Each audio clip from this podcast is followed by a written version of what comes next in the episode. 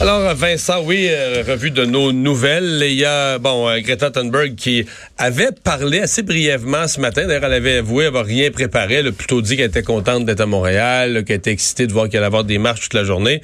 Mais là, elle présente sa, sa, vraie allocution devant les marcheurs. Oui, et euh, on l'a d'ailleurs, euh, ben, sur son Twitter, elle aussi donné le chiffre du 500 000, qui évidemment n'est pas confirmé encore, mais parler d'un 500 000 personnes à Montréal, ce qui serait une manifestation évidemment euh, extraordinaire. Et euh, elle, elle, est en train de s'adresser à la foule. Ce qu'elle a dit en gros, d'un, elle est revenue sur les euh, sur ce qui s'est passé à l'ONU dans les derniers jours, on, sur le fait que les dirigeants du monde l'avaient encore déçu, ou du moins avaient encore déçu la jeunesse. bon, qu'on n'allait jamais arrêter, que ça valait la peine de se battre, même si ça impliquait de, de, de manquer des cours, et que ce travail-là était plus important. On peut peut-être aller. on, peut aller on peut écouter un extrait de Greta en direct. Ouais.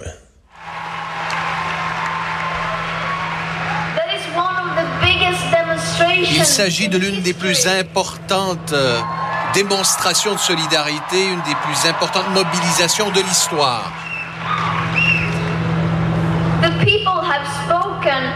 Les gens ont parlé et vont continuer de le faire, de s'exprimer jusqu'à ce que nos leaders politiques agissent.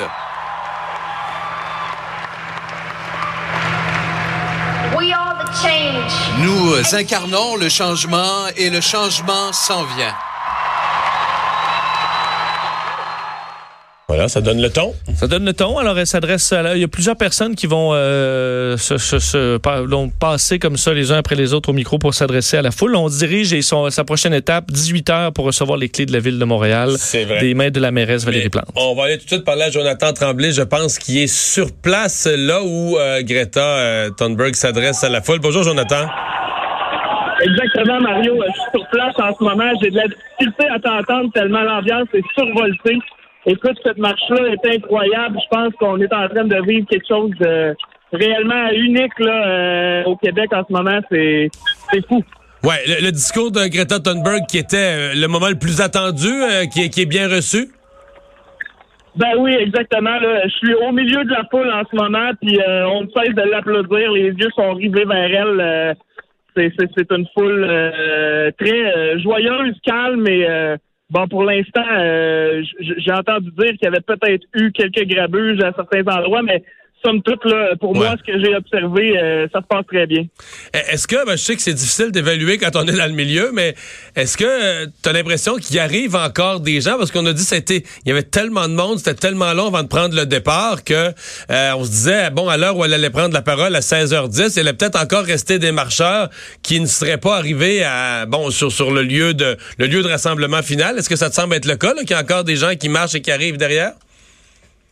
T'as tout à fait raison, Mario. Euh, écoute, moi, j'étais à la queue de la file au départ et euh, je pense que j'avais pas encore bougé de 100 mètres que euh, les premiers étaient déjà arrivés au point de rassemblement final. Donc, je ne sais pas si en ce moment, il y a encore des gens qui, qui sont au point de départ, mais chose certaine, il y en a qui sont à mi-chemin. là. Mhm.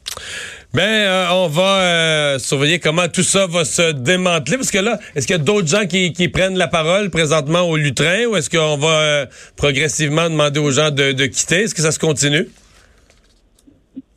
pour l'instant, moi, ce que je vois sur l'écran, c'est qu'il semble avoir d'autres gens qui vont prendre le micro.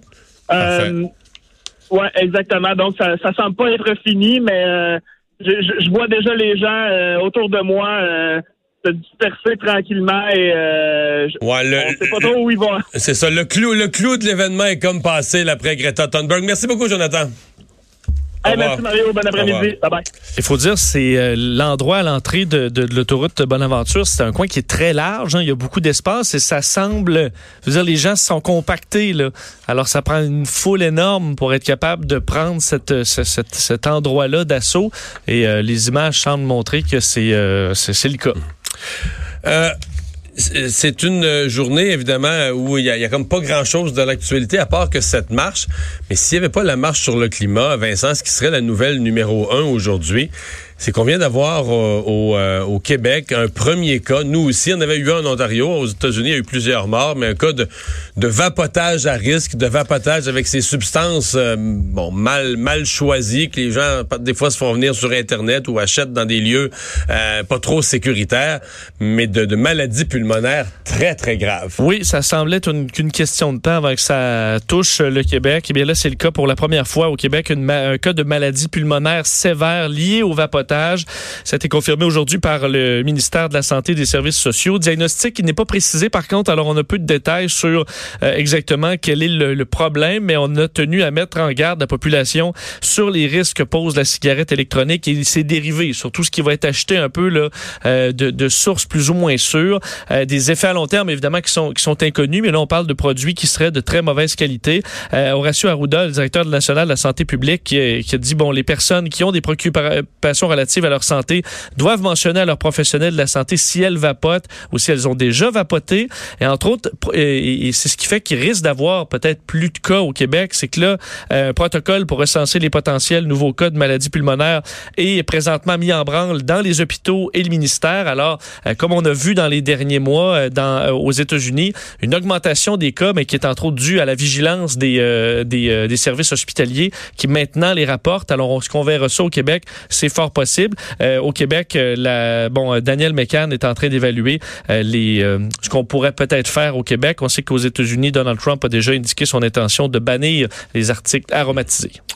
on va faire une pause et tout de suite, dans un instant, au retour, on parle de ça avec le docteur Martin Junot.